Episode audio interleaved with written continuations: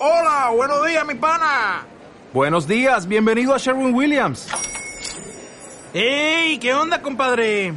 ¿Qué onda? Ya tengo lista la pintura que ordenaste en el ProPlus app. Con más de 6.000 representantes en nuestras tiendas listos para atenderte en tu idioma y beneficios para contratistas que encontrarás en aliadopro.com. En Sherwin Williams somos el aliado del PRO.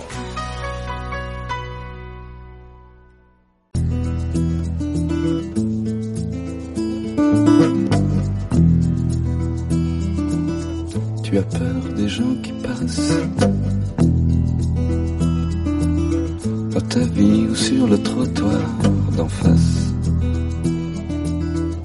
Tu as besoin qu'ils te regardent. Et pourtant tu restes là, sur tes gardes. Raconte-toi.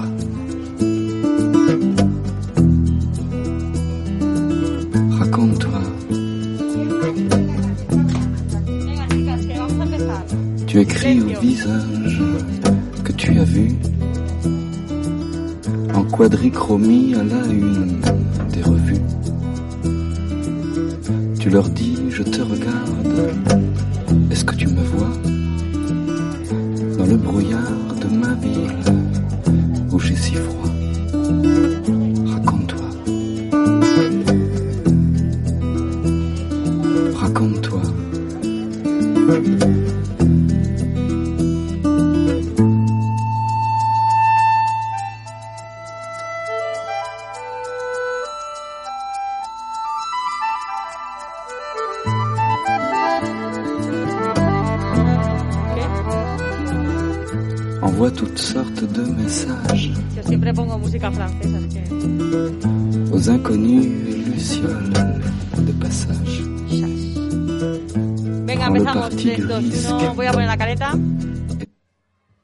mujer, soy mayor.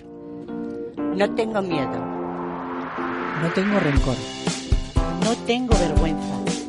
No tengo pudor. No tengo agilidad. No tengo lujos, tampoco mal humor.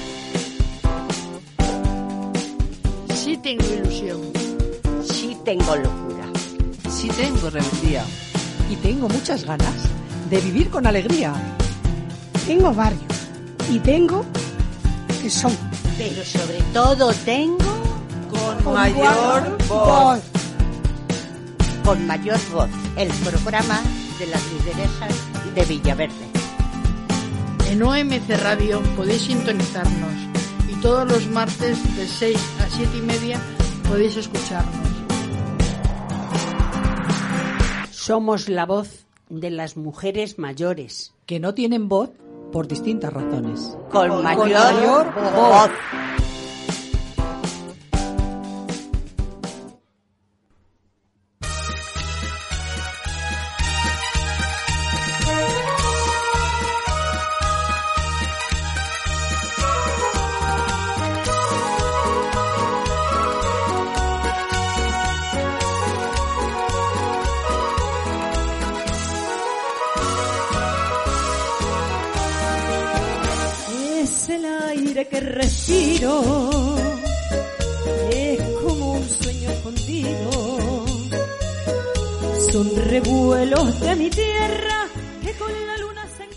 Buenas tardes, queridas escuchantes. Comenzamos nuestro programa que ya nos podéis escuchar en directo a través de www.omcradio.org y si no podéis conectar en directo, nos podéis escuchar en podcast en iVoox con mayor voz o en nuestra página web con mayor voz y en Facebook con mayor voz. Un equipaje que me hace feliz. El programa anterior comenzamos con los invitados de Universo Rock, o sea, que hablamos de rock duro. Hoy vamos a tener a una cantante y formadora de canción española y, como no, de canciones de la copla. Pues nada más y nada menos tendremos a Rosario todo.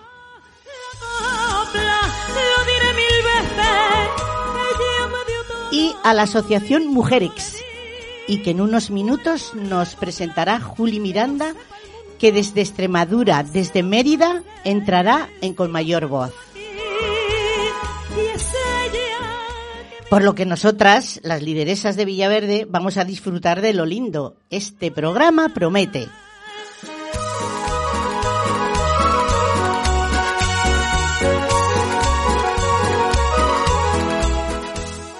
Desde aquí, las ondas de Onda Merlín OMC Radio, enviamos toda nuestra solidaridad a La Palma y a todos los ciudadanos que en estos momentos de tanto desastre están dando un ejemplo de aguante y fortaleza que ni en la imaginación se podría pensar que pudiera suceder. No os olvidamos, pero la vida sigue y nosotras con el programa. Tenemos en el programa, como siempre, aquí en el estudio, a Fe, a Carmen León, a Manuela, a Julia y aquí la que os habla, y a Maribel. Al frente, en los mandos y, y del programa, a Lucía, la que de vez en cuando nos pone firmes. Allá por Extremadura tenemos a Juli y en la pantalla a través de Zoom a Ana Sánchez y Gus. Buenas tardes a todas.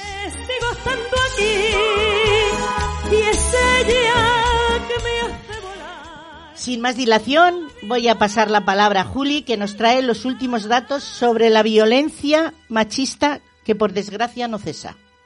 Juli, micro pues Como tú dices, no cesa y siempre nos gusta dar los datos de, de los asesinatos que han ocurrido de una semana para otra. En esta ocasión ha sido uno, el último, y ha sido en Vitoria-Gasteiz el día 12 de octubre. Erika T. quería separarse de su pareja, pero él no estaba de acuerdo, como suele pasar. Esa parece que fue la causa por la que la asesinó y después se suicidó. Según cifras oficiales, Erika es la víctima 35 en lo que va de año, aunque las extraoficiales llegan a 66. Recordamos que el teléfono 016 está para ayudarnos y no deja rastro en la factura telefónica. Desde el día 1 de enero hasta el 31 de agosto de 2021, en dicho teléfono se han recibido 57.880 llamadas. Impresiona pensar que haya tantas mujeres en peligro. Pero mmm, nosotros estamos aquí solamente para denunciarlo porque otra cosa no podemos hacer, pero esto sí, denunciado queda y a quien corresponda, pues que ponga los medios para que esto no suceda.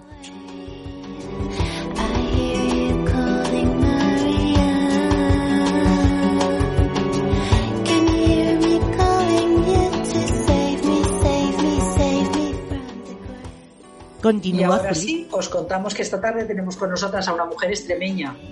Para más señas, de Orellana la Vieja, el pueblo de mi padre aunque tiene su residencia en Mérida y desde allí hablará con nosotras esta tarde. Allí es profesora de educación musical con niños. Ella es una apasionada de la copla, aunque su voz llena de matices y versatilidad también le permite cantar géneros, otros géneros, incluido el flamenco.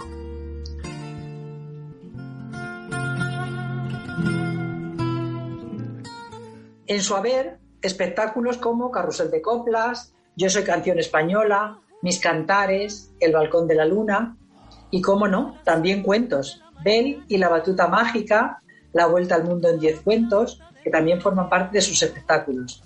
Con ellos recorre Extremadura donde es muy conocida, aunque también ha actuado en Madrid, Barcelona, incluso hasta en Suiza. Menciono aparte el espectáculo Mujerex, acabado en X, de mujeres extremeñas. Eh, el título es El corazón de la copla. No solo lo menciono aparte porque es un espectáculo distinto a los otros que lleva, sino porque me impresionó muchísimo que ese grupo lo formaban 11 mujeres, 11 mujeres orquesta, tres flautas, una percusión, eh, un piano y, me falta alguna más, que ahora nos lo contará ella. Eh, mujeres que perfectamente sincronizadas cantaban, bailaban y nos hicieron pasar una noche estupenda. Y hoy viene a hablarnos de este y de todos esos espectáculos Rosario, Abelaida, Rosario que es nuestra cantante de esta tarde, nuestra invitada. Buenas tardes, Rosario, y muchísimas gracias por estar con nosotras. Hola, gracias a vosotras. Mientras que los generales se dan el tango por los portales,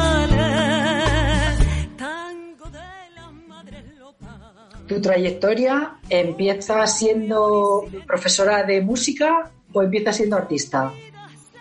Pues empieza siendo artista. Yo digo siempre que el artista lo es desde que está en la barriga de su madre. Además, mi padre era artista también. Eh, mi padre es sevillano, mi madre es extremeña, de la Vieja. Y, mi padre era de, los artistas que iban en los teatros ambulantes, que recorrían eh, la zona norte de Sevilla y sur de Extremadura. Él es sevillano, pero bueno, pues eh, hasta en casa de Don Pedro montones de veces. Era un teatro que se llamaba, tú a lo mejor no te acuerdas, pero la gente más mayor, abuelos tuyos, pues sí. Se llamaban, los, se llamaban Los Picazos. Ah, no sé. Sí, bueno. Seguramente. Mi madre ya no vive, no, no lo recuerdo. Sí, pues se llamaban Los Picazos y, bueno, pues él iba a cantar, era bailarín y cantaba también.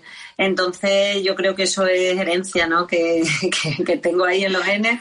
Y, y, bueno, siempre me he formado, desde muy pequeña, en Orellana he estado siempre metida en coro, empezamos en la iglesia cantando con una maestra Después hicimos un grupo folk, el, el grupo de coros y danza siberia extremeña.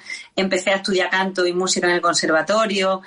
Y, bueno, pues siempre metida en este mundo ¿no? del arte desde, desde muy pequeña. Mm. Pues sí, se nota porque por los espectáculos que llevas. Vamos a empezar hablando del espectáculo de mujeres, extremeñas. Sí. Y háblanos de tus compañeras y cuéntanos cómo, cómo se lleva a cabo, cómo se forma esta asociación, cómo llegáis a ser eh, 11 Mujeres también avenidas. Sí, pues mira, eh, Mujeres nació en un verano en el que mm, yo junto a mi pianista, la, directora musical, habíamos estado haciendo muchos conciertos con bandas de música, ¿no? Hay muchas bandas, de hecho con la banda de Casa de Don Pedro he cantado también. Pues el ayuntamiento dice tenemos la banda y ellos tocan las coplas y tú cantas, ¿no? Entonces yo lo, eh, hubo un verano que hicimos bastantes actuaciones así, y, bueno, nos dimos cuenta de que había pocas mujeres en las bandas de música. Te estoy hablando de échale 10 años atrás, ¿no? Ahora hay alguna más, pero tampoco muchos. Hay siempre más hombres que mujeres. Había pocas y la mayoría de las veces dentro de las pocas eran muy buenas las que las que estaban tocando, ¿no? Entonces mi pianista era la que se dedicaba un poco, pues siempre se metía entre medio porque ella finalmente venía pues a hacer algún tema conmigo, la dejaban dirigir alguno, pero más que nada venía a acompañarme, ¿no? Entonces se dio cuenta, se ponía a observar, ¿no? Y veía que que había una trompetista maravillosa, por ejemplo, cuando estuvimos en Fuente de Canto, que había flautistas. Entonces, en resumen, de, llegó un momento que yo le dije, ¿por qué no hacemos un espectáculo con música en directo? Porque íbamos solamente piano y guitarra entonces, ¿no? Y, me dijo ella, dice, ¿y por qué no lo hacemos con, música en directo, pero solo mujeres? Digo, ay, pues me encanta la idea. Dice, ¿has visto estas que hemos estado viendo y tal?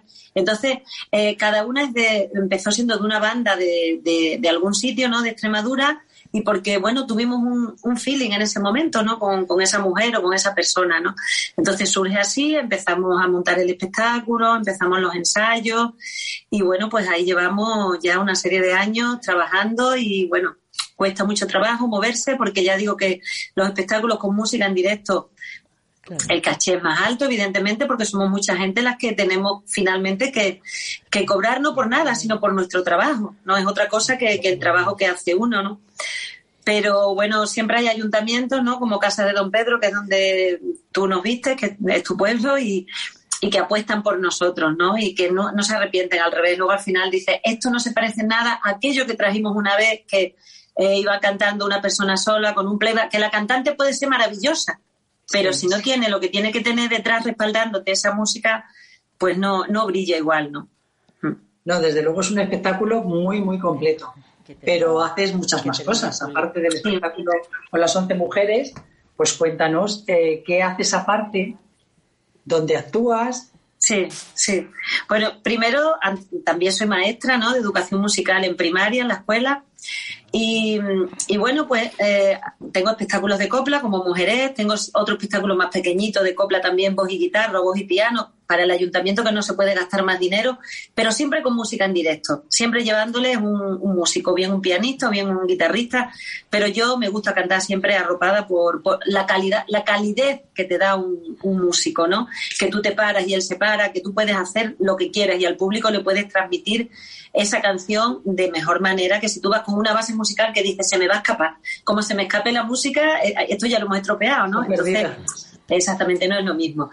Eh, tengo, ya digo, varios espectáculos de música, pero llegó un momento en el que como soy maestra también, dije, mm, yo tengo que hacer algo para los niños. Yo voy con, los niños aquí en Mérida, vamos a muchas actuaciones eh, que vienen teatros infantiles y los llevamos por la mañana y tal. Y claro, yo conozco sus gustos y veo que muchas veces se aburren los ves que aguantan un rato y al rato empiezan ya, señorita, no me gusta, me quiero ir, o, otros no, otros los enganchan, ¿no? Entonces yo iba mirando qué era lo que les enganchaba y qué era lo que no. Y yo dije, ¿por qué no puedo yo hacer un espectáculo? Si a mí me gusta también los niños muchísimo, porque es mi vocación, un espectáculo para ellos. Entonces me puse a escribir y el primero que nació fue Campanilla, que creen en las hadas es un espectáculo que llevamos 57 representaciones aquí en la red de teatro, que son muchas para un espectáculo, y, puedo decirte que los niños no se cansan, no se levantan del asiento, aguantan la hora y media, pero porque yo he aprendido qué era lo que a los niños les motivaba, ¿no? Entonces, cuando terminamos, siempre me dicen los padres eso, me dicen, es que es asombroso, no, no, no, no se han despistado porque le vas bombardeando con texto, poquito texto y canciones. Y además canciones que ellos conocen. Le puedes cantar una nueva, pero si tú intentas cantarle 11 canciones nuevas en un espectáculo, al final los has cansado a los niños. A veces nos pasa hasta los mayores también. Entonces, bueno, pues escribí Campanilla que creer en las hadas. Somos ocho personas. Eh, haciendo este, este musical, lleva una historia, porque también lo que yo quería en esta historia es que a los niños no se les deje de contar cuentos. A los niños ahora, yo mm, cuando he tenido a mis niños pequeños para, para entretenerlos cuando estaban comiendo, una de mi niña que era muy mala para comer, yo le contaba un cuento o le iba contando una historia, no sé, siempre de esta manera. Mi madre le ha contado muchos cuentos, pero ahora yo veo a los niños con una maquinita y la madre dándole de comer y el niño con la maquinita.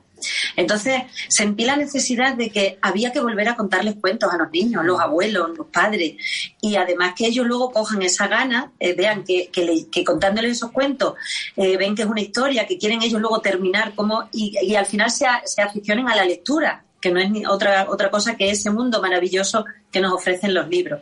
Entonces, este cuento de Campanilla que creer en las hadas lo que hace es eso, que con su magia va trayendo, porque Campanilla está empezando a morirse, porque no dejamos de creer en las hadas, en la fantasía. Entonces ella quiere seguir viviendo y para eso, ¿qué hace? Empieza a traer distintas historias al escenario y bueno, pues la verdad que, los niños se lo pasan estupendamente y los mayores también. Porque luego las canciones que utilizo son canciones Disney que todo el mundo conoce, que los niños conocen, que ven esas películas y entonces le enganchas en la historia y mientras tanto con esa historia le voy metiendo otros valores y otras cosas. Claro. Rosy, que te van a preguntar también las compañeras, que están muchas aquí deseando preguntar. Manuela te quiere preguntar algo. Tu paisana te quiere preguntar algo. un placer tener una paisana delante. Me ha gustado todo lo que has relatado de todo. Quiero que me expliques eh, cuando ya pasa la temporada de verano, del otoño, ¿qué os dedicáis a hacer? ¿Vais a teatros cerrados? Vais a otros sitios. Quiero que me cuentes cosas. Que me cuentes, porque cada vez que te oigo hablar el acento, me maravillas. sí, además me dicen eso, que se me nota muchísimo el acento, ¿no? y bueno, pues es así. Yo me siento vivo aquí, pero me siento tan extremeña que no intento nunca ocultarlo, ¿no? Hay gente que dice, ay, voy a intentar. No, no, yo es mi acento y es, así. Mira, afortunadamente la temporada para los artistas no termina, no termina nunca, gracias a Dios, porque mm, tenemos la suerte aquí en Extremadura que tenemos luego lo que se llama la red de teatros de Extremadura. Hay una serie de pueblos que están acogidos a esa red de teatro eh, no sé ahora mismo si estaremos en torno a 40 pueblos o algo así, ¿no? Que mm, la Junta de Extremadura lo que hace con estos pueblos tienen que tener una adecuación del teatro y, ellos solicitan pertenecer a esa red, ¿no?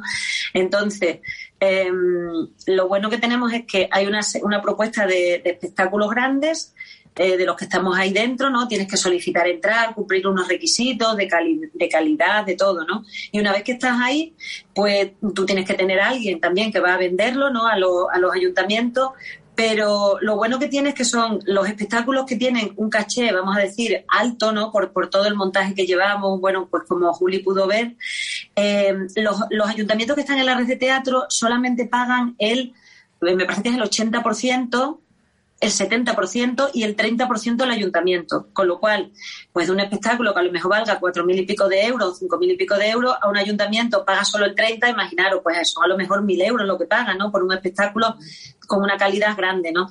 Entonces, de esa manera está mm, servida la cultura en todos los pueblos que están en la red de teatro y, lo, y lo, mm, los artistas tenemos trabajo durante todo el invierno, ¿vale? Porque hay dos semestres, el primero y el segundo, y de esa manera yo, por ejemplo, en Navidad trabajo muchísimo con el tema de los infantiles, ¿no? Porque, bueno, pues les gusta llevar en torno a las Navidades espectáculos de este tipo y, y bueno, pues mm, está, está, está solucionado, ¿no? Afortunadamente.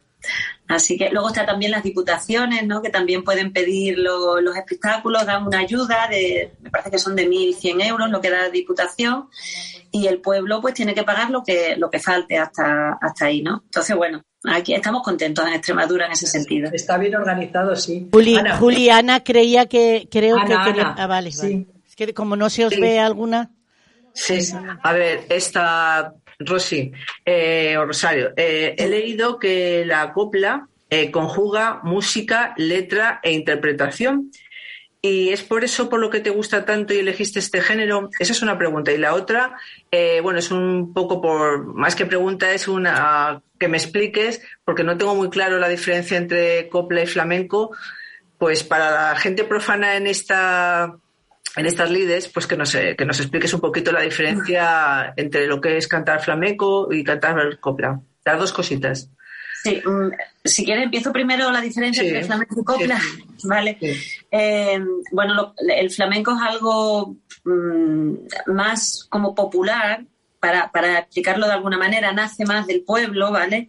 Hay una serie de palos diferentes, como pueden ser alegría, bulería, eh, fandango.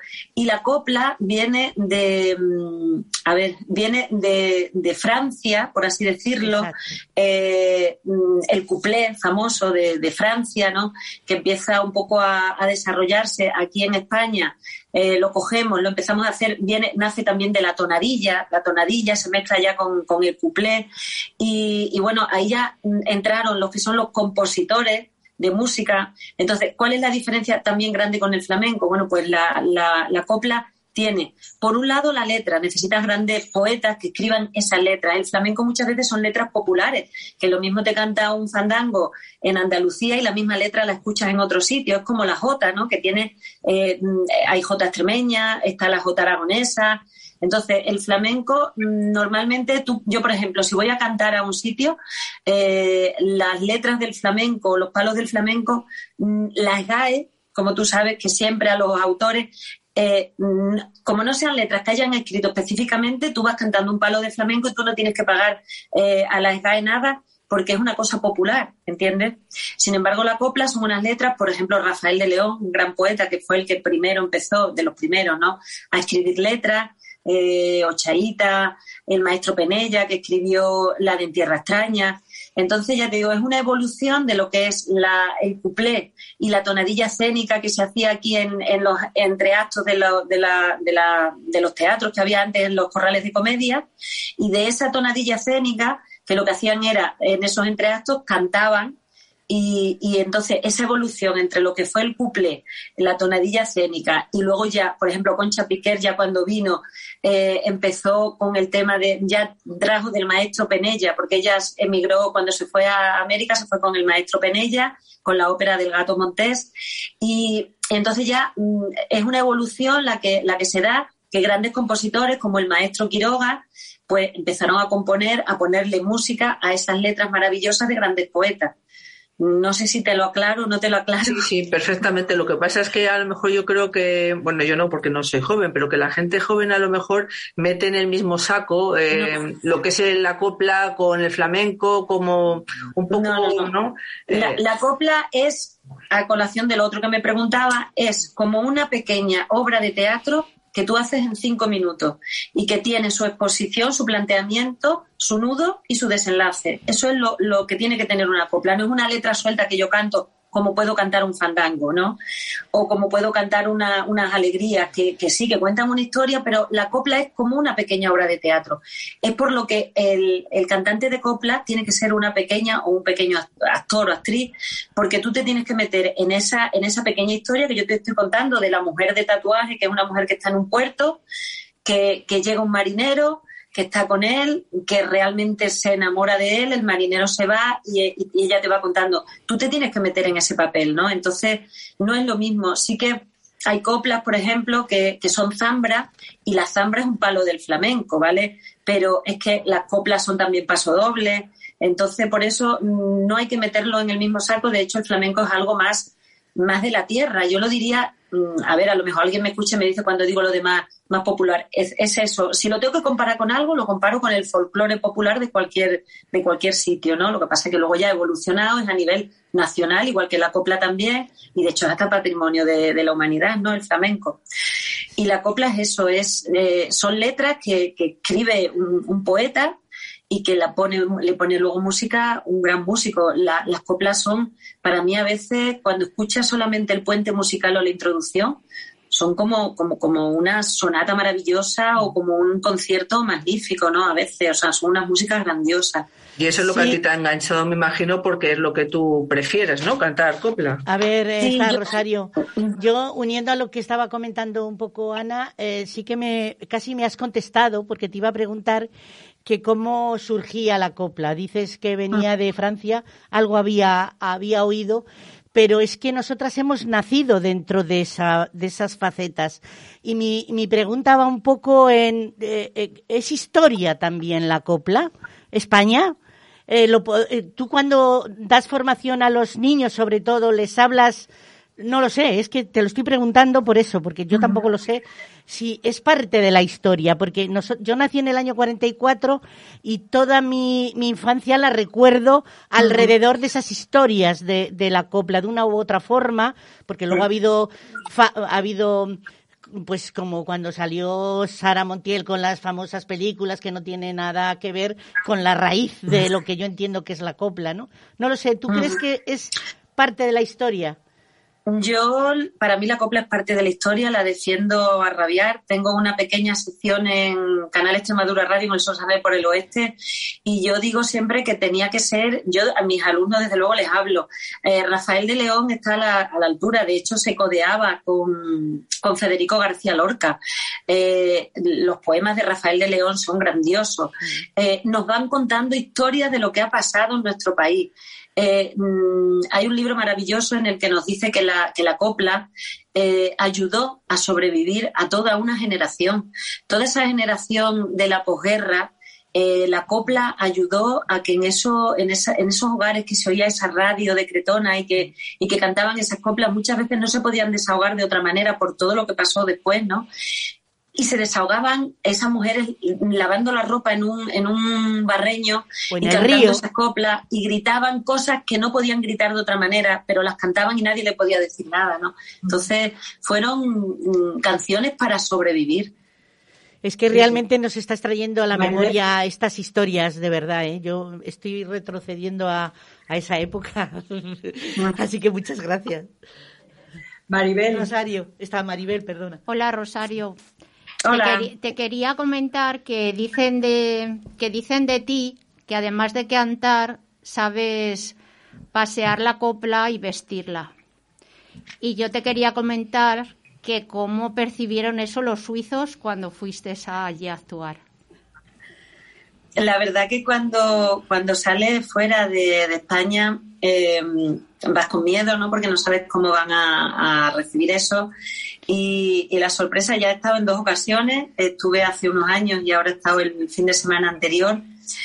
Y aunque además allí había muchos extremeños y muchos españoles, que bueno, pues cuando acababa un puente musical o algo era increíble, ¿no? La que se montaba allí. Cuando luego ya terminé y, bajé, ¿no? De, yo acabé mi actuación y luego había un grupo de flamenco y, bajé ya a sentarme allí. Eh, en ese intermedio me iban parando y, bueno, me acuerdo que un italiano me dijo que le había gustado mm, porque además tenía la voz muy educada cantando, ¿no? Que, se veía que, bueno, pues que no era una persona cualquiera que me había puesto a cantar y ya está. Eh, otro, un, alemán, conocía poquito de español porque venía en verano a Málaga, me estuvo diciendo, y me dijo que cantaba mucho. Eh, cuando te dicen cantas mucho, se refiere a que canta, bueno, pues que cantas bien, ¿no? Y que, y que, tiene, que tienes buena voz, que alargas y tal. Entonces, son capaces de percibirlo, ¿no? Entonces, si son capaces de percibirlo, eso te, te llena un montón, ¿no? De que, de que aunque tú estás cantando en español, eres capaz de transmitirle lo que estás contando en esa historia, ¿no? Y bueno, pues el pasear la copla por el escenario, ¿no? No es lo mismo cantar un paso doble que te tienes que mover, que llevas un abanico, o cuando estás cantando una canción que te estás metiendo más, por ejemplo, hice La Loba, que te metes en ese papel de esa mujer, ¿no? Abandonada, y, y, el, y el, público lo percibió, que era lo que yo realmente eh, tenía miedo, pero vi que, que, sí, que el público lo, lo estaba percibiendo. Gracias. A ver, mmm, como te he dicho antes, gracias por venir y gracias por lo que nos estás diciendo, nos estás enseñando muchísimo.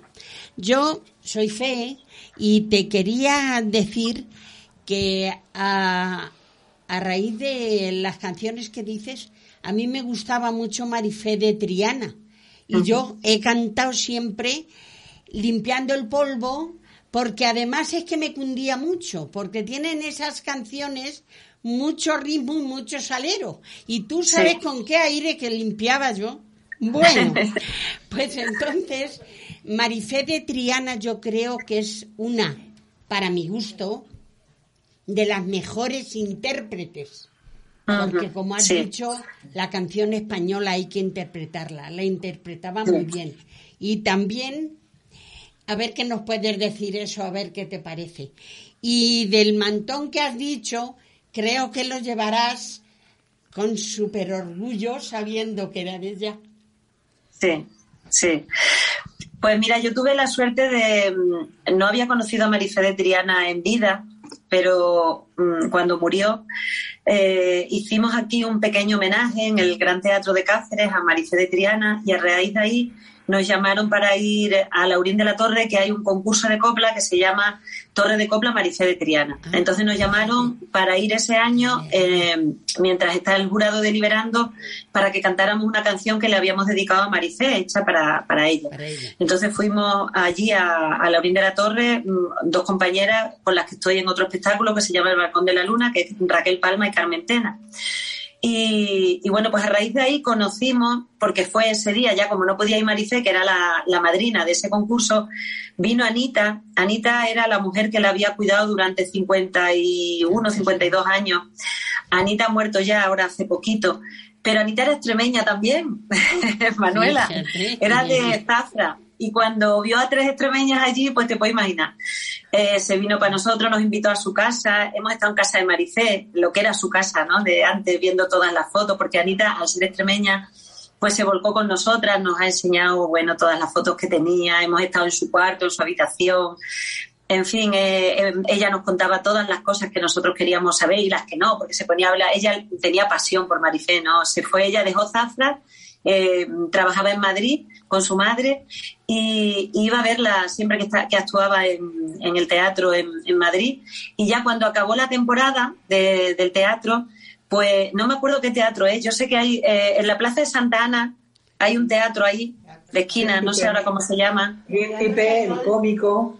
No sé cómo se llama. Bueno, ella siempre estrenaba Príncipe. Príncipe, Estrenaba ahí siempre sus espectáculos. Y cuando ya terminó la temporada y se iba, Anita se atrevió ahí al camerino y le dijo, ay, yo me gustaría irme con usted porque es que yo tengo pasión por... Y le dijo, ¿tú te quieres venir? Dice, yo sí, yo me voy a trabajar lo que sea con usted, a limpiar, a ayudarla. Y desde entonces Anita iba con ella, era la que le ayudaba en camerino a vestirse, vivía con ella en casa y se ocupaba de todo lo de la casa, ¿no? Esta mujer. Entonces imaginaros ya, cuando yo la he conocido, ella tenía ochenta y tantos años, Maricé había muerto y estaba, estaba mal porque ella era pasión lo que tenía por Maricé, su vida la había dedicado a ella, ¿no?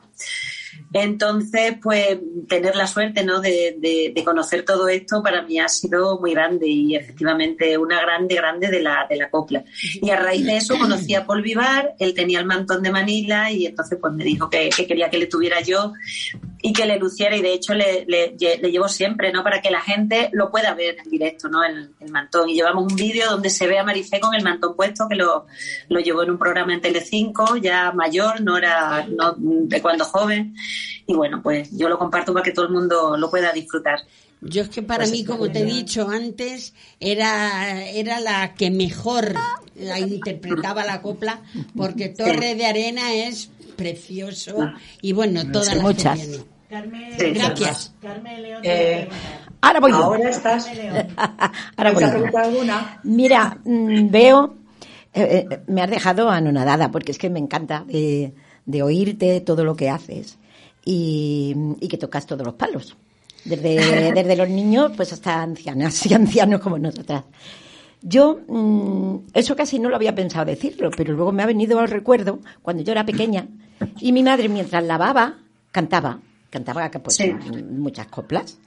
Y yo Sí. he sido siempre muy sensible y yo acababa siempre muy triste.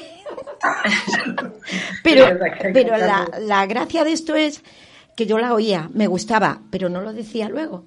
Y recuerdo una vez mi madre que era mayor y estábamos hablando, y yo mayor también, y digo, ay, por Dios, mamá, si es que tú nos cantabas unas canciones, que la otra que se moría, que la otra que no sé qué, y, y mira, y nos echamos a reír y ella se empezó a reír. Dice, pues si nunca me has dicho nada de eso. Digo, sí, yo sufría mucho cuando cantaba, cuando lavabas.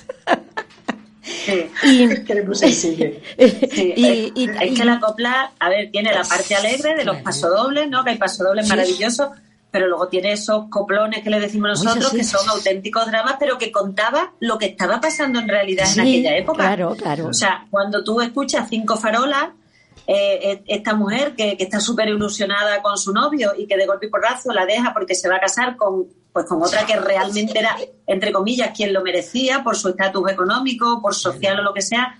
Eso pasaba mucho, ¿no? Entonces, entonces eh, Rafael de León o el, el- en este caso Valverde, el que, el, el que escribiera, nos estaba contando cosas que estaban pasando. Entonces, yo como digo siempre, esas cosas la- cuando dicen es que es machista, sí, pero es que esa época era así. Es que era Entonces, así. ¿por qué lo vamos a ocultar si No, no, era así? era así, hay que- Vamos, sí, y sí, que sí. los niños, o sea, que lo- los jóvenes sobre todo conozcan esas letras y, y, bueno, sepan, que, porque con esas letras les estamos contando lo que realmente pasaba, ¿no? Que Sí. yo muchas veces digo, anda, que los ras que cantan ahora también, déjalo tú, cuando dicen machita las coplas de antes, pero vamos. Sí, no, no, no, pero Sí, sí. yo me acuerdo cuando cantaba ella esa de cuando nos vieron del brazo por la calle real. Cruzar platicando la calle real. Y yo sabe, es que recuerdo eso. Luego, el caso es que cuando luego eh, oyes esas canciones, pues yo me, me, me voy a mi niñez, porque como las cantaba mi madre. Y luego Sí. yo también te quería decir una cosa, porque a mí los niños y las niñas me gustan mucho, ¿no? Y le haces como les haces tú esos espectáculos también y eso. Y yo con mis nietas siempre les hablo de las hadas y le gustan las hadas. Y algunas veces dejo un regalito por ahí y les digo que ya las mayores, no, pero la más pequeña, que lo ha llevado una hada, porque yo no, que, de, que está eso ahí. Entonces, eso que dices de campanillas, que hay que creer en las hadas, eso no se puede ver, no está en vídeo y no está en ningún sitio. Me imagino que no. tenemos solamente trocitos, ¿sabes? Porque claro, si lo ponemos, No, pues... claro, por eso. Imagino. Es que yo Claro. imagino ponérselo a mi nieta. Sí, Pues si sí, vienes sí. por aquí con el espectáculo, nos lo dices, que tenemos que llevar a todos los nietos. Para Sí, dar sí, un sí, toque sí. así de tipo feminista, por decirlo de alguna manera, a mí me gusta mucho escuchar la Lola Puñales.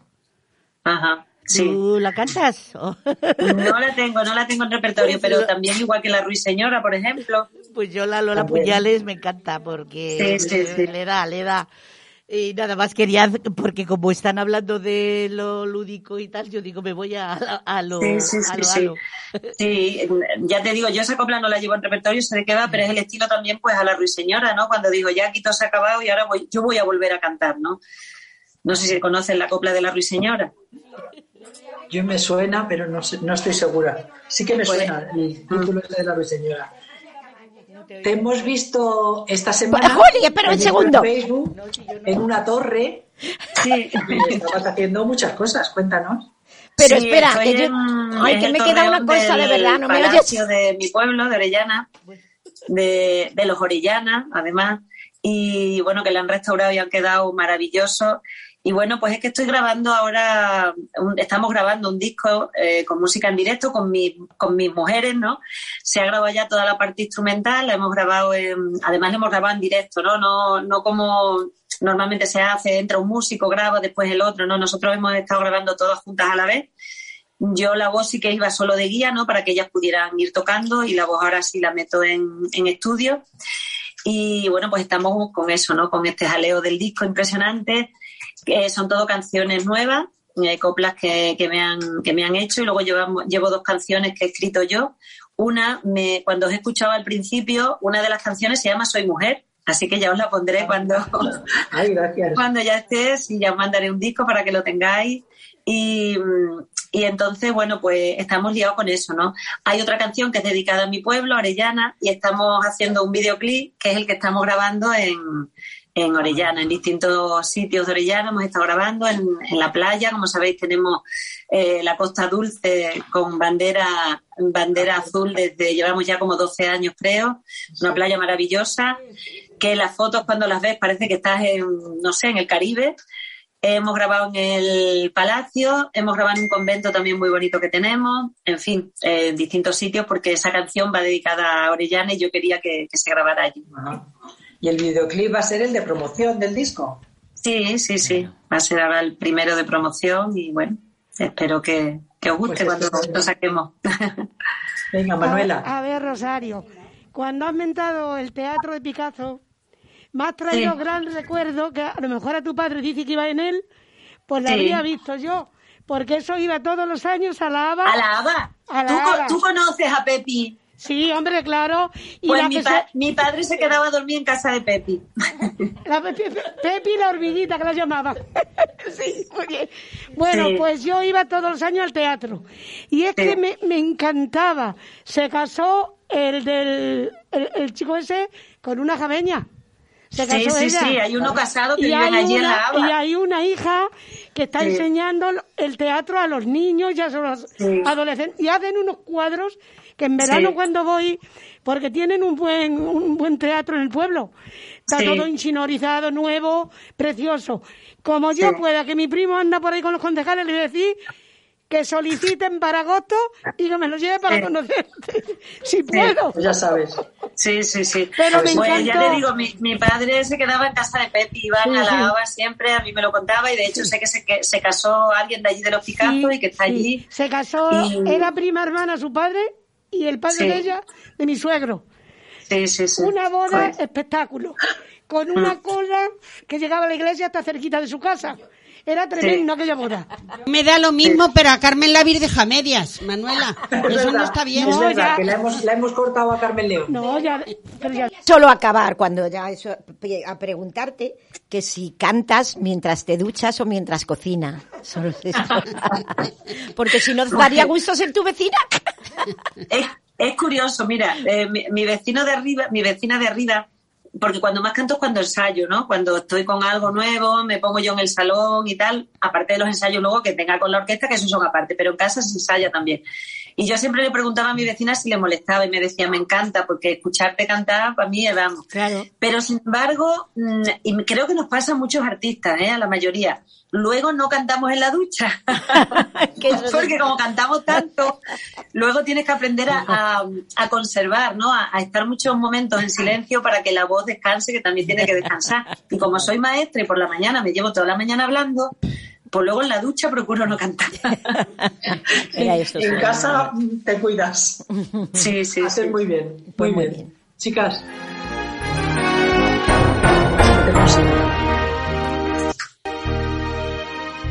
Él vino en un barco de nombre extranjero, lo encontré en el puerto una noche cuando el blanco farol sobre los veleros su beso de plata dejaba caer.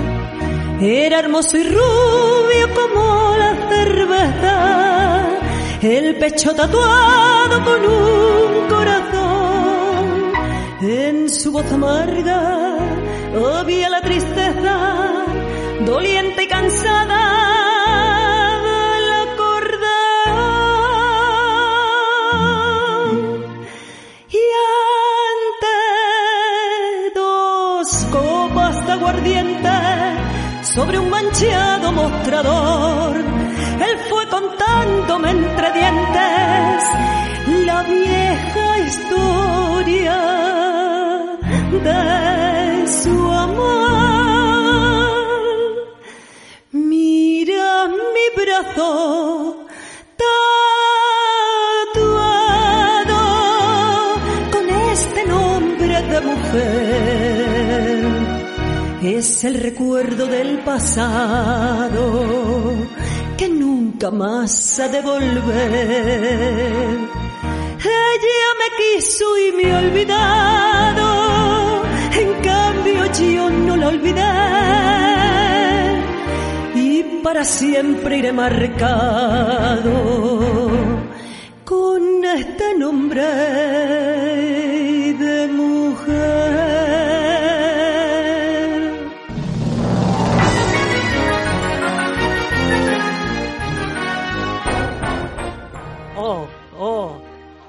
Maravilloso, maravilloso. Estupendo, estupendo, Rosario. Muy, muchísimas gracias. Gracias. por haber estado con nosotras. Si quieres contarnos algo No, espera, más, espera. ahora es tu momento. espera, Sí, eh, que- Rosario. Quería yo- que antes me preguntó la compañera que está desde casa, que no me, no me he aprendido el nombre. Ana. Ana. Ana. Ana. Ana, Ana. Creo que me preguntó, sí, me, eh, quedamos la pregunta media porque me dijo que, que si me dedicaba a la copla por esto, por, porque Sí. me gustaba interpretar o algo Eso así. es. Sí, eso es. Y le hemos quedado ahí porque me preguntaron otra cosa, pero no se me había olvidado. Eh, mira, empecé, mm, de- yo de pequeña he escuchado la copla siempre, porque mi padre era cantante, iba en, el, en, el, en este teatro. Luego ya, una vez que conocí a mi madre, mi madre le dijo, la vida de los teatros ambulantes es muy dura, te cas yo me caso, pero nos quedamos en el pueblo. Entonces se quedaron en Orellana y empezó a trabajar en otra cosa. Pero mi padre no ha dejado nunca de cantar. Yo tengo su baúl con las chaquetillas cortas que llevaban, las camisas estas como las de Miguel de Molina, sus botines, o sea, lo tengo todo guardado, ¿no? Pero a mi madre también le gustaba mucho cantar copla, entonces mi madre nos ha dormido a todos y a mis niños los ha dormido cantando la parrala. O sea, que yo recuerdo a mi madre cantando. Entonces, desde pequeña es lo que, lo que yo había escuchado. Y aunque empezaron los, eh, claro, la música moderna, mis amigas me decían, qué antigua eres cantando copla. A mí es que me encantaba, no era algo que me, no sabía el por qué. Hay una copla que cuando luego he conocido a Rosita Ferrer se lo decía y me decía, ¿cómo le podía gustar eso a una niña? Hay una que se llama Tú eres mi marido, que, bueno, pues que a pesar de todo, ella, eh, a pesar de que el marido le va haciendo, eh, no, du- no duerme tranquilo y ella sabe por qué, eh, no quiere comer, sabe que tiene a, a una que le paga cosas, pero a pesar de eso ella dice, tú eres mi marido. De hecho, la canté allí en casa de don Pedro también. Es un coplón como para una niña que no. Y a mí esa historia, cuando mi padre o mi madre la ponían en las cintas de cassette, me encantaba. Y la he tenido siempre ahí. Cuando conocí a Rosita, lo primero que le dije, digo, quiero aprender a cantar esta canción, quiero meterme en el papel. Y me dice, digo, porque la conozco desde pequeña. ¿y ¿Cómo podías escuchar eso? Digo, pues no sé por qué, pero me gustaba. Aunque luego me gustaban también, yo he estado siempre en grupos folclóricos, de folk, me encanta el folk, mm, yo que sé, música moderna, pero me gustaba muchísimo la copla. El por qué no te lo sé decir, no sé, es algo ahí que me he criado con ello, ¿no? Y, y ya está. Pero yo luego, ya te digo, he cantado el folk, me encanta, el folclore de, de Extremadura, cualquier folclore. Después empecé a estudiar música en el Conservatorio Cáceres, cuando me casé, no lo estudié de, de jovencilla porque yo vivía en un pueblo, Morellana, y no es como ahora que hay escuelas de música en cualquier sitio, ¿no? Entonces no podía ir a los conservatorios, mm, estaba en el instituto, ¿no? Haciendo mis estudios y tal, pero bueno, cuando luego ya me, me fui a Cáceres a vivir, entonces sí, me apunté al conservatorio, estudié canto, estudié música y, la oposición de magisterio me, me presenté por, por música. Bueno, pues cuando yo estaba en el conservatorio tenía que cantar ópera, no es como ahora que hay montones de modalidades. Tú dices, yo canto música moderna y te enseñan a cantar eso. Yo tenía que cantar ópera en alemán. Y yo decía, le decía a mi profesor, decía, a mí esto no me gusta. Y me decía, pues si tiene muy buena voz, decía, pero a mí no me gusta, yo no sé lo que estoy cantando. Tradúcelo, digo, sí, yo lo traduzco, sé de qué va la canción, pero en cada momento no sé lo que digo, no me meto en el papel. Y era un señor súper agradable de, de San Sebastián, había llegado a Cáceres a dar clases de canto y me dijo, voy a pedir permiso a la dirección si te puedo dar en vez de ópera zarzuela, que por lo menos está en español. Digo, ay, me encanta la zarzuela. Y así es como yo estudié canto, cantando zarzuela.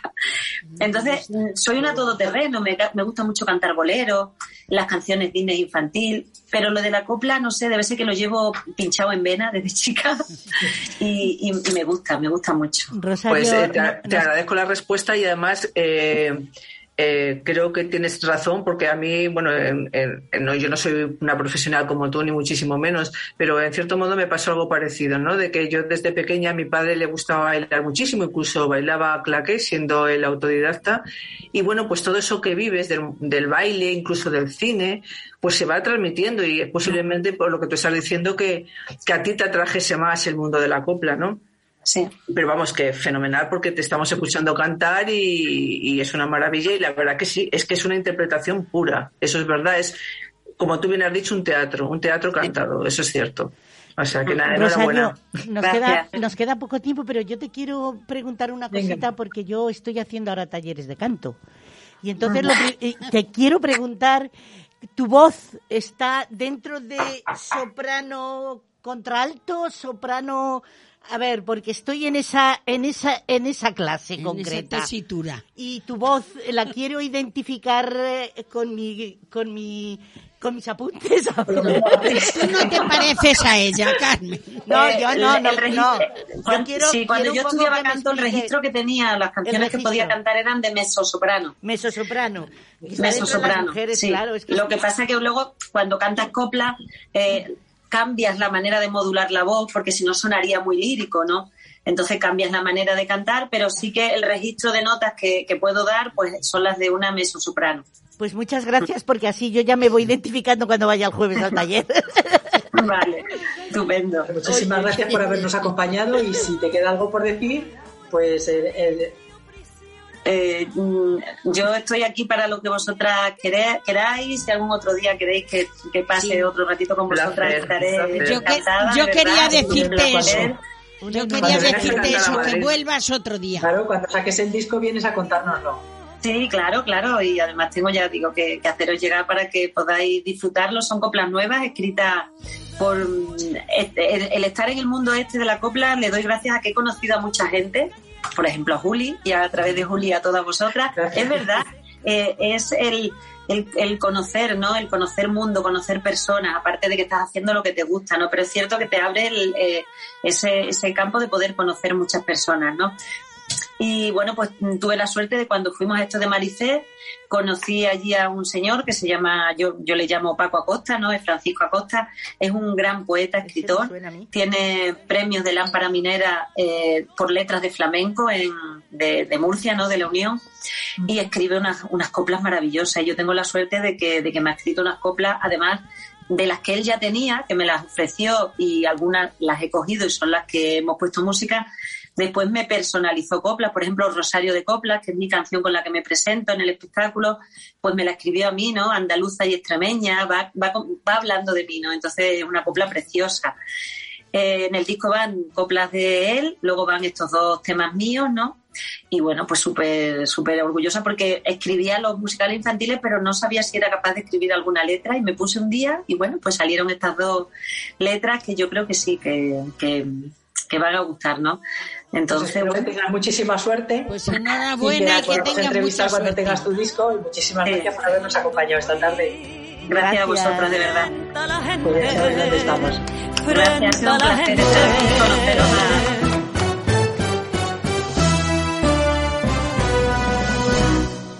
¿Qué pasa y qué traspasa indiferente a mi canción de amor? Desesperada, desesperada.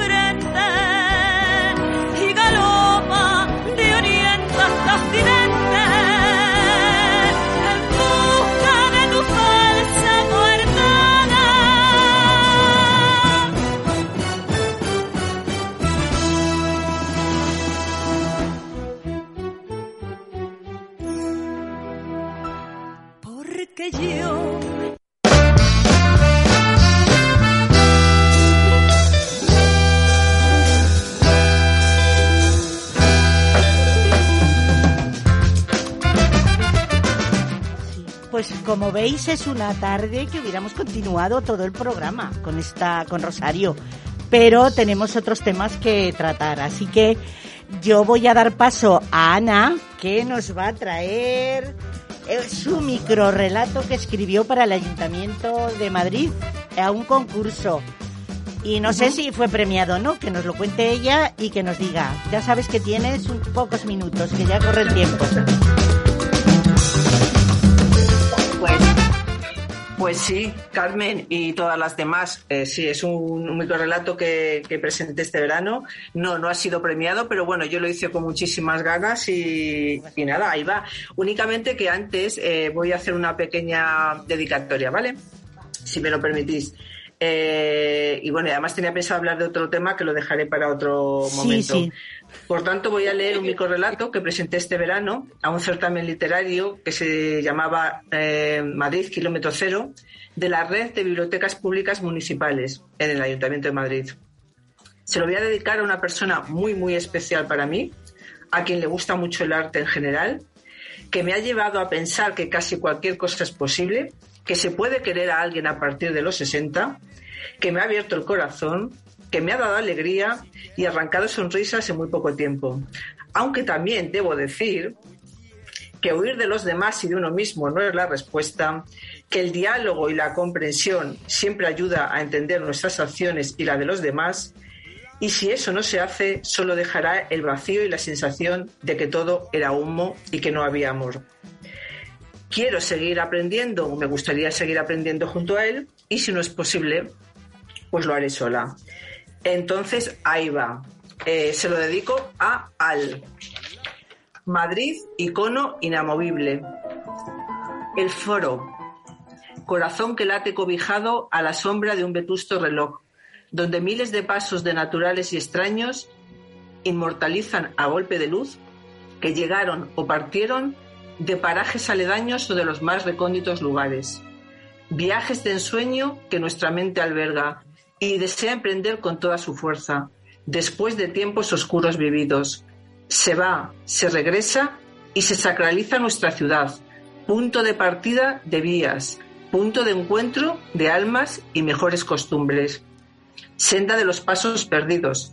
Con el cero, con el kilómetro cero, comienza el inicio de un viaje, de una vida. Madrid, icono inamovible.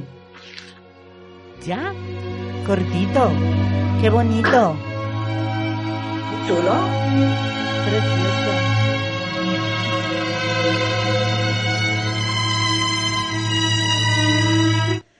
Bueno, Ana, muchas gracias. Muy bonito. Nada. Cortito, es un relato.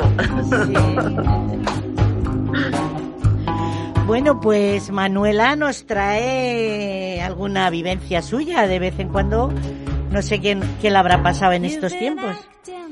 ¿Qué nos cuentas, Manuela? Buenas tardes. Pues nada, este año me ha sucedido una cosa en la que en la vida ni me lo creía ni lo podría esperar. Pues me fui el día 18 de julio a mi casa del pueblo, en Extremadura. Bueno, pues ese día estuve por dentro de la casa, no vi a nadie, pero al día siguiente salgo, hacer mis tareas como cada año hago, hacer mi cera y personas conocidas que hemos sido desde nacimiento hasta la edad que tenemos. Y me dice, claro, ya estáis aquí. ¿Y ahora qué? Con todo el, con todo lo que podéis, todo lo que podéis traer. Y le dije, ¿yo dónde estoy? ¿En mi casa o en la tuya? Yo estoy en mi casa. Soy una persona correcta. No me pasaré ninguna casa porque no tengo que hacerlo. Pero date cuenta que esto me duele muchísimo porque esto no lo esperaba yo en la vida. Ya, pero es que no. Digo, no. Es que Madrid vale para todo, para irse a universitarios, para ir a teatro, para ir a aquello. Y ahora porque venimos, eh, tenéis miedo y encima nos rehuís y salís por otro lado. No lo, no lo creo ni lo espero. No lo esperaba. Digo, pero no te preocupes. Yo estoy en mi casa. Te voy a decir una cosa. Si no te interesa estar ahí, ven de la vete a otro lado, que yo de aquí no me voy a mover los pago como tú. Y todo lo que hago lo hago como cualquiera. Y más que tú, porque al renovar la casa pago yo tres veces más de contribución que ella. Normal, la casa tiene más valor. Pero me ha dolido tanto, lloré tanto ese día. Y he llorado tanto, tú sabes lo que es ver a una persona que tú has tenido a tu lado, siempre. Cuando venía llegando cuatro o cinco casas más abajo de la mía, se cruzaba de cera para la acera y no me decían nada. Y lo he pasado fatal, fatal. Pero creo que no me toca a mí sola. En otras calles también han surgido estos comentarios. Y eso está muy duro, es muy eso, duro. Eso, Manuela, que te ha pasado a ti, ha pasado a mucha más gente. Claro. Es triste, pero tenemos que respetar esos miedos que tiene la ¿No? gente. Y llevarlo con dignidad y bueno, respondiste muy bien a esta señora y espero Bien. que se te pase y que al año que viene cuando vayas te encuentres con buenas sonrisas. De. Seguro. Una amiga.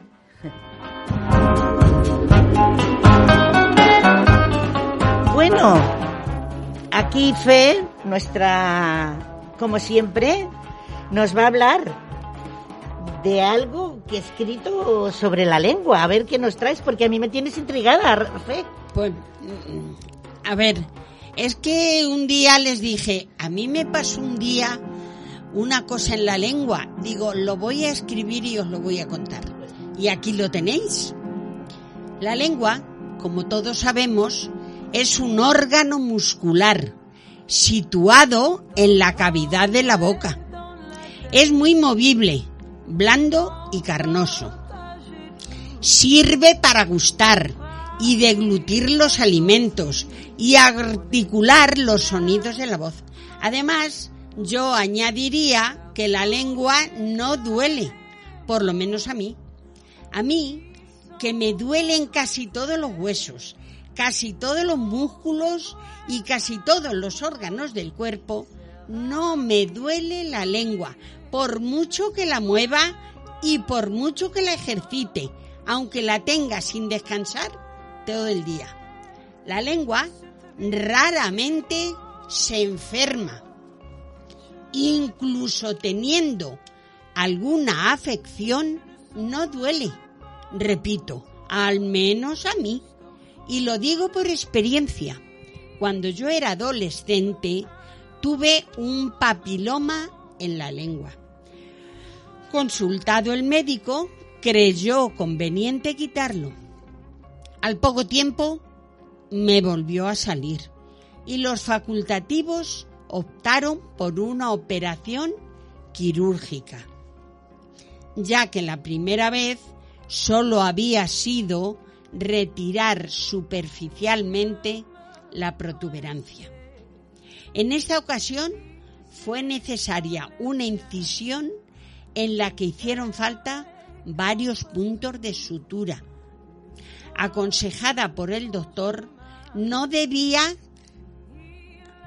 no de, aconsejada por el doctor, no debía comer nada sólido, solo tomar líquidos para evitar que los puntos sufrieran.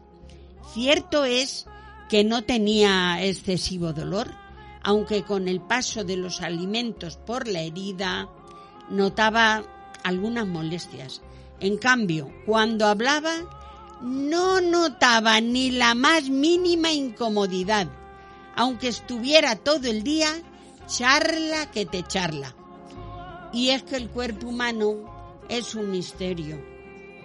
Y sobre todo la lengua, que es el órgano más necesario y, útil para algunas personas.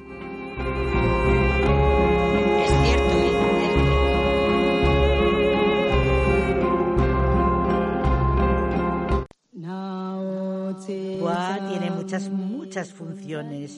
También la del gusto y del placer. Esas son las mejores. Esa es que no la he dicho. Porque esa es luego para otro día.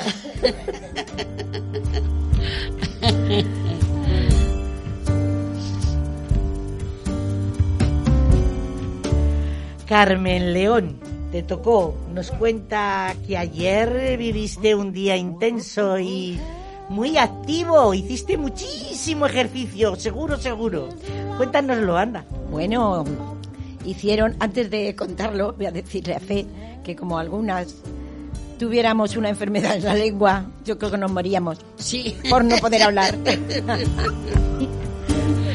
bueno, pues es que la, la Asociación Vecinal Independiente de Butarque, Avid, con domicilio en la calle Estefanita, de Madrid, en Villaverde, y se celebra todos los años una carrera eh, popular. Entonces, eh, no, ayer estuve hablando yo con Ana Bella y, bueno, yo mucha gimnasia no hice, por eso de verlo, pues de verlo cómo se cansaban ellos, ya estaba cansada yo. Avid no tiene ánimo de lucro, nos dice Ana Bella, es plural y no está vinculada a ninguna opción política. Es una asociación muy joven que necesita crecer y por ello es fundamental la implicación de los vecinos en los múltiples problemas del barrio. Anabella me contesta algunas preguntas sobre la asociación, la carrera de ayer y del libro que ahora os contaré, El barrio. Será lo que el barrio será lo que sus vecinos seamos capaces de crear. Nadie nos va a regalar nada y tendremos que luchar por cada una de las conquistas que queremos lograr. Entre todas y todos hacemos un barrio y juntos formamos la asociación de vecinos. Esto me dice Anabela. Esta carrera popular la llevamos haciendo ya ocho años y siempre con una buena participación de grandes y chicos. Hoy además nos acompaña el tiempo, pues parecía que llovía, pero no. La distancia de la carrera es de 10 kilómetros, establecido, estableciendo la salida en la calle Estefanita, a la altura del Deportivo María de Villota. Estos 10 kilómetros eran para adultos, como es natural. y se cruzó hasta el río, volvemos por el sendero del mismo, dirección Madrid, cruzamos de nuevo y volveremos con el mar y volvimos con el margen derecho del río, dirección Perales del río, hasta tomar de nuevo el acceso de Parque Lineal a la altura de la calle Zafiro. Continuaron hasta la calle Beirrocal para terminar de nuevo a la altura del Deportivo Básico María Deportivo de Villota. La salida tuvo lugar a las nueve y media horas. El máximo de duración de la prueba fue de una hora y media, cerrándose la meta a las 11 horas. Allí fue mi, mi hija, su, su pareja, todos los amigos y bueno, ahí dieron todo lo que pudieron. Después ya participaron los jóvenes de 12 a 16 años, un kilómetro 700 metros. Y ahí ya sí iba una nieta mía y todas sus amigas, que acabaron destrozadas. y los peques de tres o cuatro años, más o menos, hasta siete años. Salieron en varios grupos pequeños, según la edad.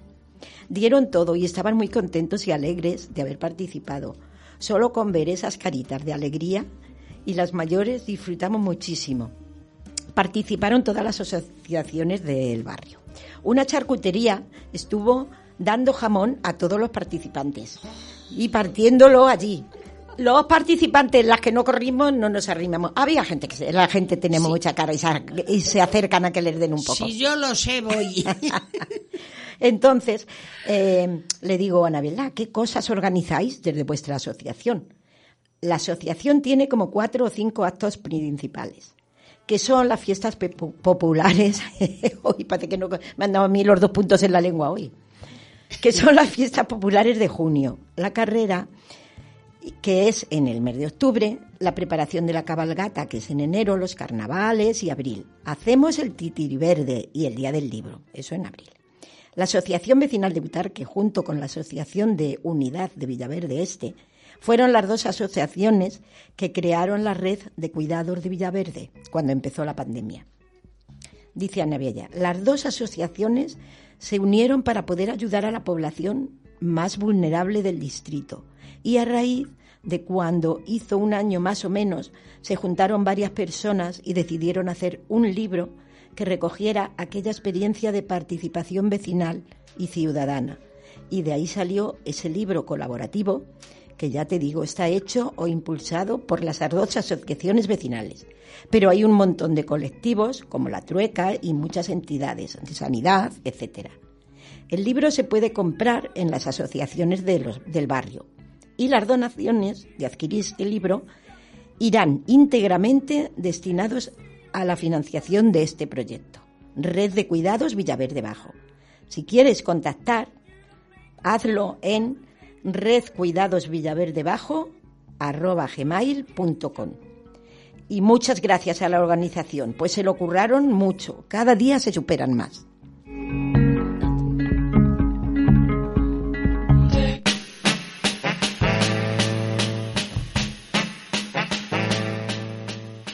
nada, Carmen, al año que viene las lideresas estaremos allí en el punto de salida con nuestros bastones, daremos el arranque y luego llegaremos las primeras porque vendremos, daremos la vuelta para volver a entrar las primeras. Ni la de los niños, de verdad daba gusto ver a esos niños pequeñitos. Así que seguro, seguro, sí, yo los vi, que es una monada.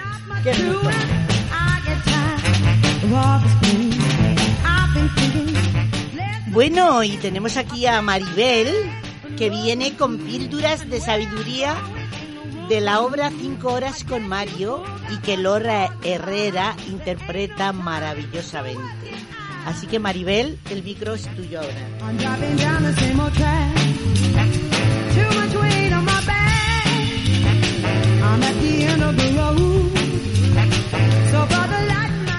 Pues yo os quiero contar que fui a ver la obra de, de Cinco Horas con Mario que bueno, mi hijo se llama Mario, que bastante horas paso con él, algunas no tan buenas, pero bueno, fui a ver cinco horas con Mario.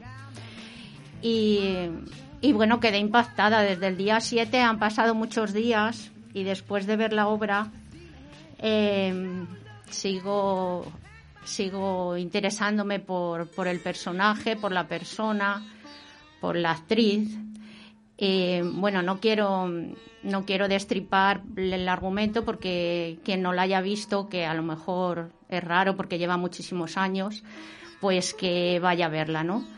es una adaptación del libro de Miguel Delibes y la historia se desarrolla, es la historia de Carmen, la protagonista, y Mario, que fallece repentinamente y entonces la historia empieza velándole al marido, ¿no?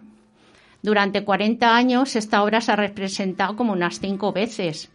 Es el difunto más velado de toda España. Y nació ya muerto, el personaje ya nacía muerto, ¿no?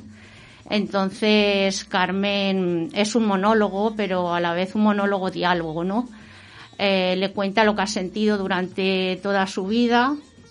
Eh, vamos, yo creo que no le gustaban ni los calcetines que se ponía, ¿no? Así para resumir, ¿no? Y bueno, eh, le afectaba a los padres que había tenido, la época en que era el franquismo cuando ella vivió esa historia. Entonces habla un poco de todo, de su vida en pareja, de la política, de las clases, de la religión, hablaba un poco de todo. Pero en el momento que sale a escena, mmm, pues es increíble como una persona sola en el escenario lo llena, tiene una voz que, te acaricia y la luz, la luz juega un papel muy importante de cómo la enfoca, ¿no? Pero fijaros que diciendo que es la mujer que mejor le sienta el pelo corto, la ves en la obra yo decía, qué bien la han peinado, cómo han sacado el pelo de esa época, qué pelo, si llevaba peluca. Pues es que yo no caí ni en eso. Yo es que no la veía ni con peluca me era tan, me era tan creíble que no la, no la veía con peluca, ¿no? Entonces, bueno, pues me, me encantó. Lo que pasa que, bueno, tiene tanto diálogo y habla de tantas cosas que no te da tiempo a reflexionarlas. Quizá hay que prepararse un poco antes de, de verla, ¿no? Entonces, luego, durante estos días, pues he estado viendo... Ella ha nacido en Valladolid y tiene un vídeo muy bonito recorriendo la ciudad, viendo su barrio, que vivió en el barrio de las Delicias, no sé si es el barrio La Calle. Y bueno, ya cuenta que era maravilloso, como en aquellos tiempos que se tenía tan poco, se compartía todo con los, con los vecinos, lo poco que, lo poco que se tenía. Habla de que, bueno, me parece una mujer, pues, sabia por los años también que ha vivido, ¿no? Entonces, bueno, he visto tanto que no traigo nada porque no sabía qué elegir en esos 86 años que tiene. Tiene tantas entrevistas, tantas preguntas que no, no sabría el que, traer. Pero sí me ha llamado la atención que mm, esta mujer empezó en la radio en Valladolid y luego se vino a Madrid y trabajó en Radio Madrid, que es ahora la SER. Y cuando venía por la calle Foncarral sentía que venía al mejor sitio del mundo, para ella era la radio, ¿no? Entonces yo pensaba que el lujo sería traerla y poderla conocer, ¿no? Le gustaba muchísimo la radio. Y bueno, la radio ha hecho de, ha hecho de todo. buscar los discos, cantar, hablar, mm, de todo, ¿no? Entonces la, la, preguntan también que cuál es su faro en la vida, ¿no? Entonces ella nombra a una persona que es su abuela Jacinta. Para ella la persona más importante de su vida era una persona mágica, la que más la ha enseñado, a pesar de que no sabía leer ni leer ni escribir.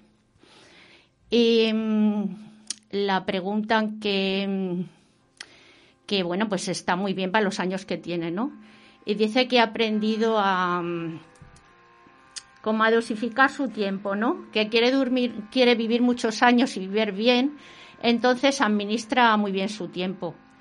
Eso me ha gustado, ¿no? Como que se y luego la preguntan también que fijaros entre tantas cosas que he leído me ha llamado esto la atención. La dicen que que qué significa para ella el mar y dice que su relación es apasionante, que le gusta un mar alterado, pero que cuando ella quiere tener más serenidad y estar más tranquila, pues entonces dice que visualiza un mar tranquilo, unas olas que van desmayándose según van llegando a la orilla y que nota que, se mojan sus pies cuando la olita viene. Y bueno, entonces en, en sus palabras pues suena precioso, ¿no? Nunca había pensado yo que el mar se desmayaba al llegar a la orilla, ¿no? Eso dice ella. Luego habla de sus padres que estaban descontentos porque vivían en una el franquismo les tenía descontentos, pero utiliza la palabra descontenta. Tampoco estaban descontentos, pero tampoco, claro, ellos habían perdido la guerra, ¿no? Y ella habla que había tenido mucha suerte con ellos porque en una época en que las mujeres tenían pocos derechos y muchas cosas que conseguir, sus padres eran como muy, muy avanzados, ¿no? Por sus ideas. Y luego la preguntan, habla de sus padres y dice que bueno, que cuando se murió su padre lo pasó mal, ¿no? Pero cuando se murió su madre, pues cuenta que, que pensaba que, que tendría que, que, vender la casa, ¿no? Porque pues le costaba estar allí, ¿no? Pero entonces una manera de vivir su duelo, dice que se sentía la niña más pequeña y más desvalida del mundo, ¿no? Entonces dice que eligió una zona donde su madre solía estar y dice que allí se sentía acompañada y rozada por ella, decía, ¿no? Y a pesar de que ella ya tenía unos años, pues cuando pierdes una madre, pues eso te sientes como una niña desvalida me gustó eso de que eligió un lugar donde ella estaba y que se sentía rozada por ella, ¿no? Y bueno, pues mm, son pinceladas, quizá no lo más, pero es lo que, lo que a mí me ha, lo que más me ha llamado la atención. La veo una mujer súper sensible y que no te que no te cansas de escucharla, ¿no? Y ella comenta también que tuvo que dejar de hacer la obra porque en la obra se plasma también cosas que ella ha vivido y lo, pasaba mal, ¿no? Pero bueno, se ha hecho amiga, comprende al personaje y piensa que ella ha tenido la suerte que no tenía la Carmen de, de su historia. Y me parece una mujer especial y bueno, pues las mujeres especiales están llenas de sabiduría y ella da, da mucho gusto escucharla y eso pues que ella ha empezado en la radio y, pues sería maravilloso conocerla y que nos acompañara. Y bueno, más o menos eso es. Eh, pues sí.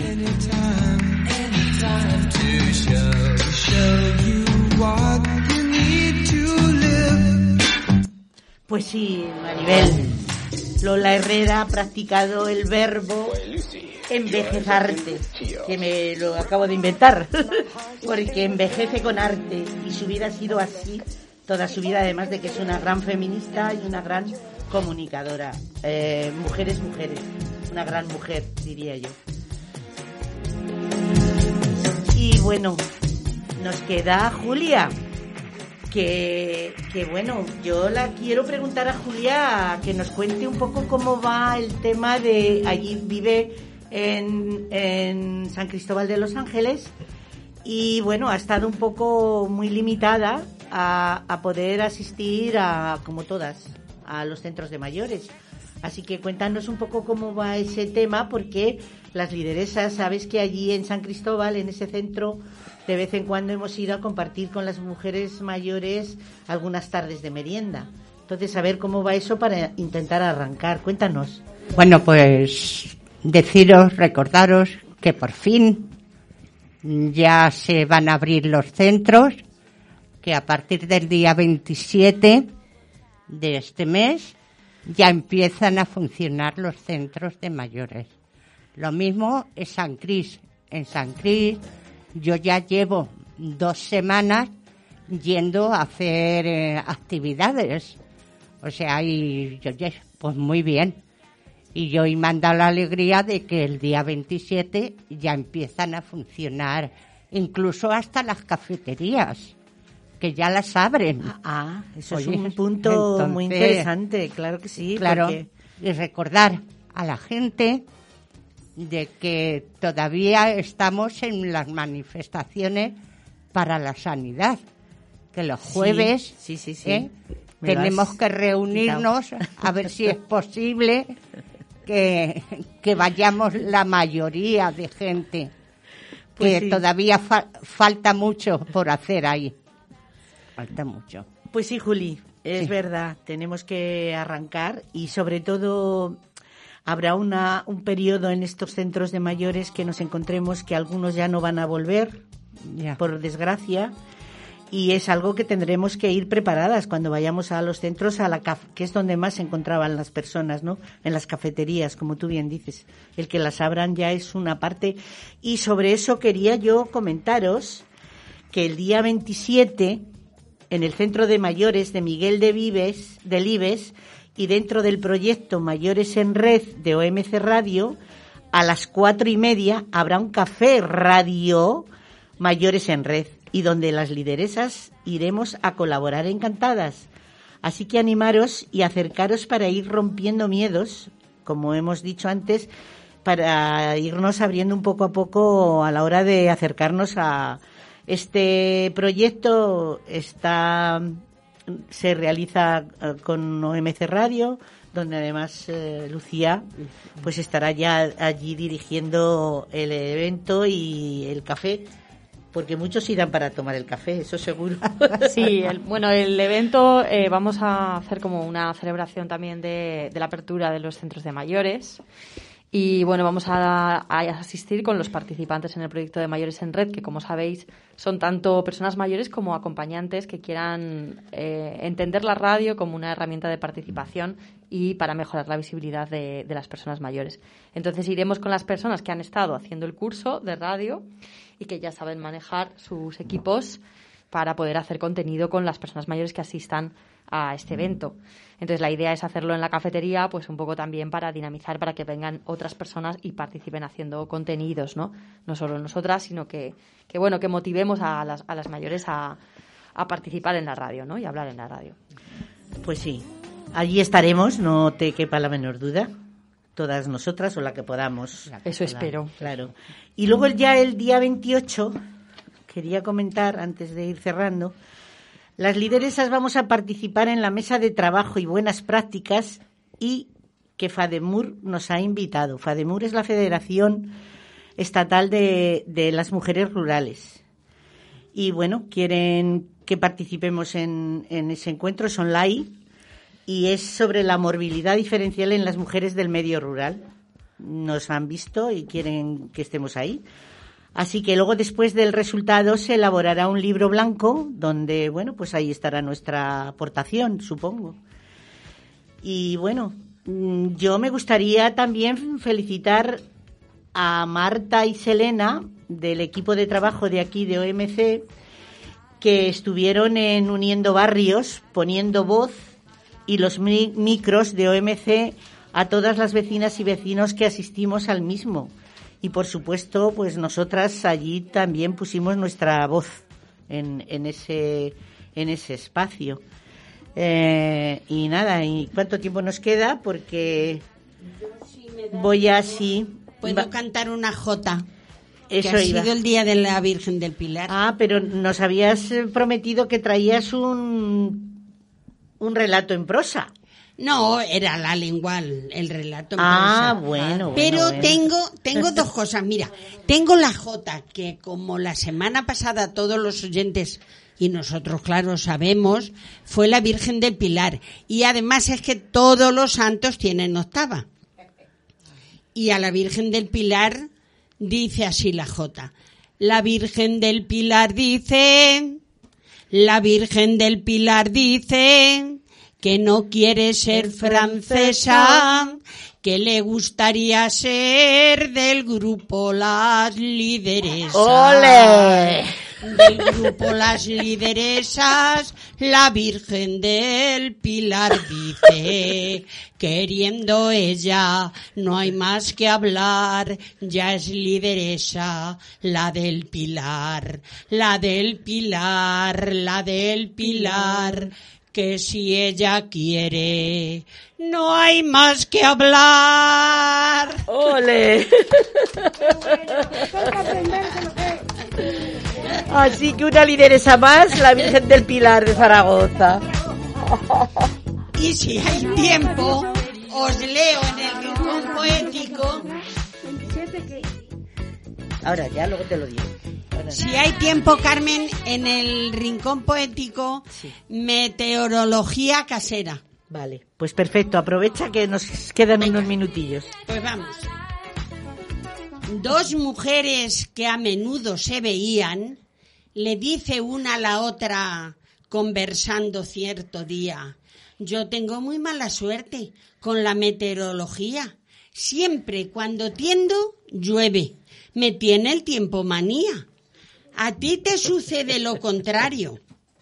Sale el sol cuando has tendido y a mí me parece bien y así se te seca la ropa casi, casi en un decir amén. Y si fueras tan amable, por favor te pediría que me dijeras el truquillo que utilizas cada día.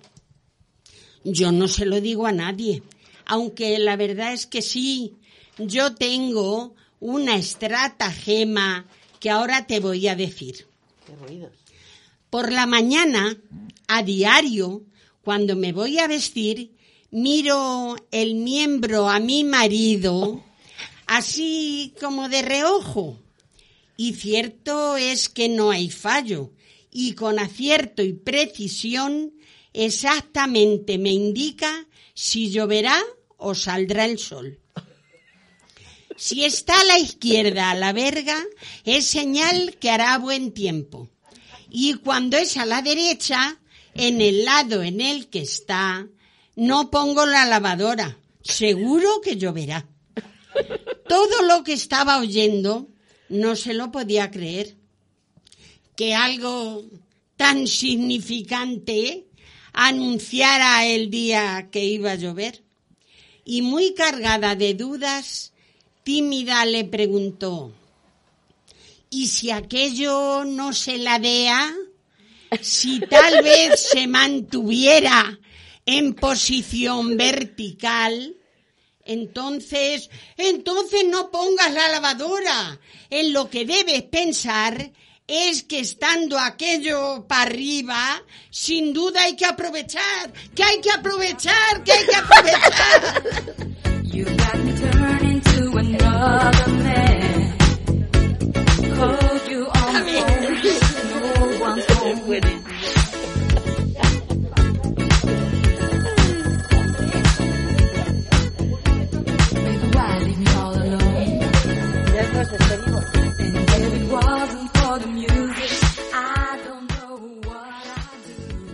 Recordaros que nos podéis escuchar en podcast, en iVoox, en www.conmayorvoz y en Facebook con Mayor Voz.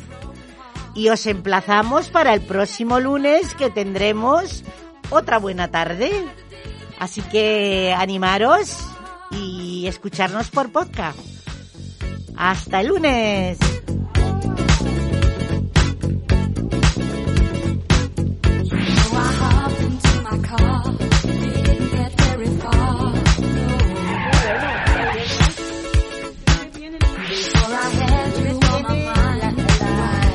Laura Freisas.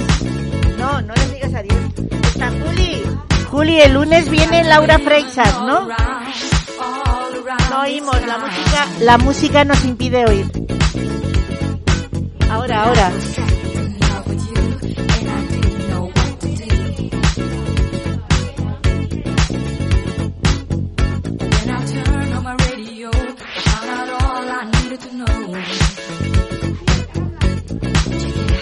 Te oímos.